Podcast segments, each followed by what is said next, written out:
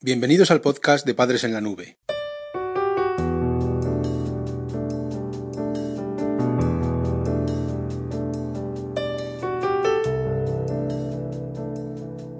Hola madres y padres en la nube. Bienvenidos al episodio número 28 de nuestro podcast. Hoy hablaremos sobre la forma de convertirte en un modelo de conducta para tu hijo adolescente. Cuando hablamos de influir en el comportamiento, una de las herramientas más potentes es el modelado.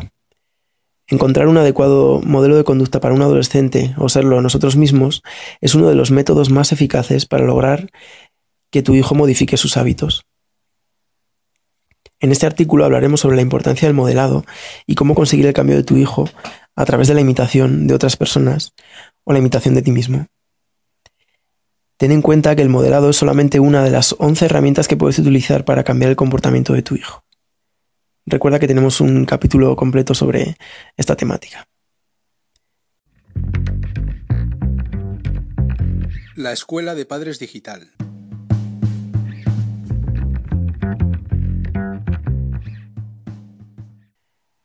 En primer lugar, hablaremos sobre la importancia de ser un modelo de conducta para un adolescente. Desde la psicología se ha estudiado tradicionalmente la imitación. Los seres humanos somos seres sociales y la naturaleza nos ha dotado de una capacidad innata para aprender de otros repitiendo sus comportamientos. Esta es una forma fabulosa para mantener la cultura a nivel de sociedad, pero también lo es para lograr un cambio específico de comportamiento en aquellas personas que lo necesitan. La idea básica de esta técnica es sencilla. Tu hijo puede cambiar su comportamiento observando a otras personas, cómo lo realizan y evaluando las consecuencias que tienen para ellos. Imagina dos posibles escenarios. Aprender o incrementar un comportamiento ante un modelo que obtiene premios o disminuir o eliminar una conducta ante un modelo que es castigado. En el primer caso, aprender o incrementar un comportamiento ante un modelo que es premiado, nos podemos imaginar a un niño pequeño que ve a otro obtener lo que quiere de los adultos cuando llora o berrea. En mi caso recuerdo la historia de un amigo que con tres años reconocía ser el matón de la clase. Tenía una voz tan inusualmente potente para su edad que al llorar asustaba al resto de sus compañeros. Solo para que se callara la profesora le daba cualquier capricho que tuviera. Hoy en día mi amigo reconoce haber usado esta habilidad para lucrarse. Tristemente otros niños de aquella misma clase aprendieron de él sus artimañas, repartiendo no pocos dolores de cabeza entre sus familias. En este ejemplo la clave es que mi amigo era recompensado públicamente por sus gritos. En el segundo caso, el de disminuir o eliminar una conducta ante un modelo castigado, podemos recordar el refrán, cuando las barbas de tu vecino veas cortar, pon las tuyas a remojar. Aquí tiene mucho sentido este refrán. Como animales inteligentes, huimos de situaciones en las que vemos a otros meterse en problemas. Imagina que tu hijo, por ejemplo, contempla cómo sus compañeros se ríen en el colegio de un chico con gafas. Es muy probable que si un día él mismo las necesita, se resista a usarlas o pida llevar lentillas para evitar ser discriminado. En ambos ejemplos existe un modelo que obtiene unas consecuencias de su grupo social por sus conductas. Las personas que rodean a este modelo aprenden de esas consecuencias y tratan de repetir o evitar sus comportamientos dependiendo de si los modelos son premiados o castigados.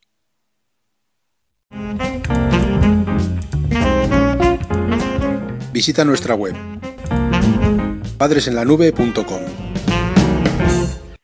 Ahora vamos a ver las características de un modelo efectivo.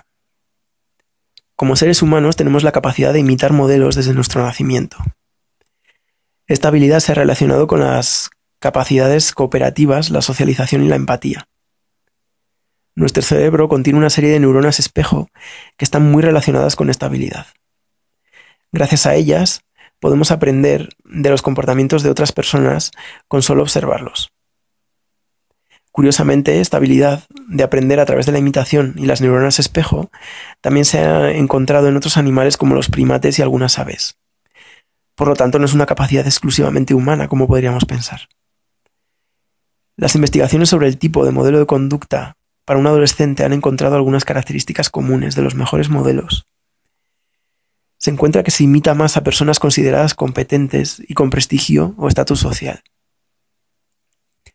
También son más imitadas aquellas personas similares en edad, sexo y etnia, y serán consideradas como un modelo a imitar con mayor probabilidad.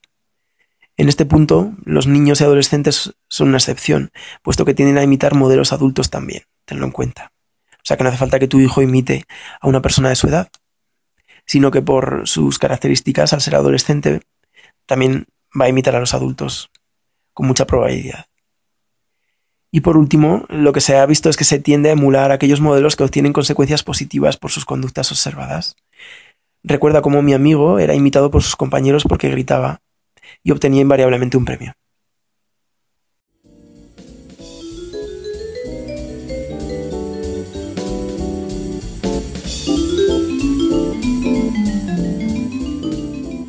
Recursos prácticos para padres en apuros.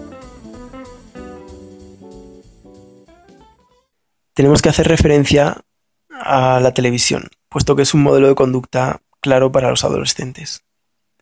Una de las curiosidades que se ha encontrado en las investigaciones sobre imitación es que el modelado puede producirse a partir de una persona presente o puede ser simbólico, sin que exista una referencia real, es decir, que la imitación se produzca de medios digitales, por ejemplo, o a través de la televisión.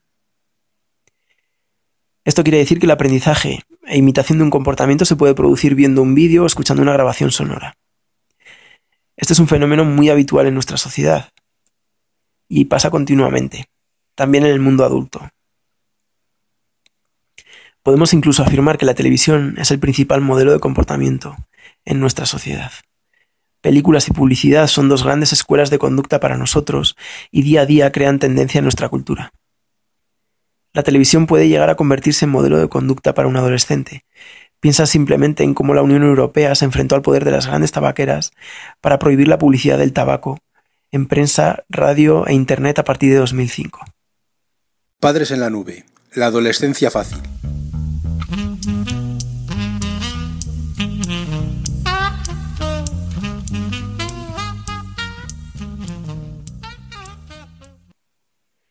Y vamos a ver el modelado en familia, las herramientas que tienes como padre para convertirte en un modelo y ser imitado. Lo que está claro es que es complicado saber qué modelos escoger a tu hijo para imitar durante su adolescencia. Pero puedes tratar de convertirte tú mismo en un modelo. Para ello te proponemos las siguientes estrategias que como padre puedes utilizar para conseguirlo. En primer lugar, utiliza más de un modelo siempre que sea posible. Los estudios demuestran que es mucho más efectivo si el comportamiento se produce en varias personas a la vez. Imagínate que educas a tu hijo para que no fume y tú eres un modelo para él porque no lo haces. La imitación será mucho más eficaz si tampoco lo hace tu pareja, ni los profesores del colegio. Esto es efectivo porque hará más creíble para tu hijo lo que observa. Es decir, a mayor número de modelos que cumplan la conducta, mayor probabilidad de imitación. El segundo consejo es que plantees conductas para imitar que no sobrepasen la capacidad de tu hijo. Parece obvio, pero piensa si en ocasiones has esperado que tu hijo imite comportamientos tuyos que él quizá ni entienda o no sea capaz de repetir. Lo ideal es que el modelo de conducta para un adolescente de este tipo, de comportamientos complejos, empiece con actos sencillos y se vaya haciendo gradualmente más complicado. Un ejemplo típico para este punto sería el que tu hijo sea capaz de hacer la compra de forma independiente aunque ahora tú no lo ves, este comportamiento incluye muchos repertorios de habilidades diferentes que puedes dividir e ir modelando poco a poco. Por un lado, puedes plantear primero localizar los productos, calcular el precio, interactuar con los trabajadores del supermercado. Cada una de ellas son habilidades que puedes separar, puedes segmentar y hacerlas independientes para que tu hijo las vaya adquiriendo y al final sea capaz de hacer la compra él solo. En tercer lugar, la percepción de las consecuencias de las conductas. ¿Recuerdas todo lo que hemos hablado de los modelos que son premiados y los que son castigados? Pues bien, será mucho más efectivo que tu hijo vea como un amigo suyo que ha faltado al respeto a un profesor cumple su castigo. Si esto ocurre, podrá anticipar las consecuencias de repetir este tipo de comportamientos y será más fácil que no lo repita. Sin embargo, si eh, su compañero falta al respeto y no es castigado o tu hijo no ve cómo cumple el castigo, puede ser que aprenda lo contrario. Y por último, el cuarto consejo es que premies los éxitos. Si tu hijo consigue replicar la conducta que quieres que imite, premiale por ello.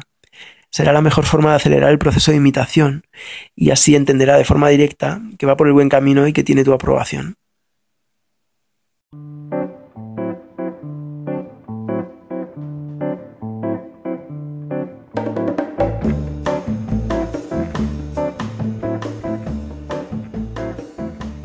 Podcast de Padres en la Nube se distribuye bajo licencia Creative Commons. Puedes copiar, distribuir, promocionar y compartir este podcast siempre que menciones el nombre del autor y lo difundas con una licencia igual a la que regula la obra original.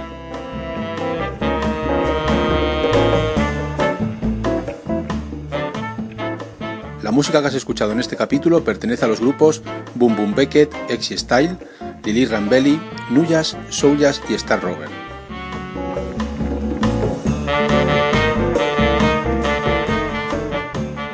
Podcast creado y distribuido desde España por Félix Martínez. Voces por Daniel García. Padres en la nube.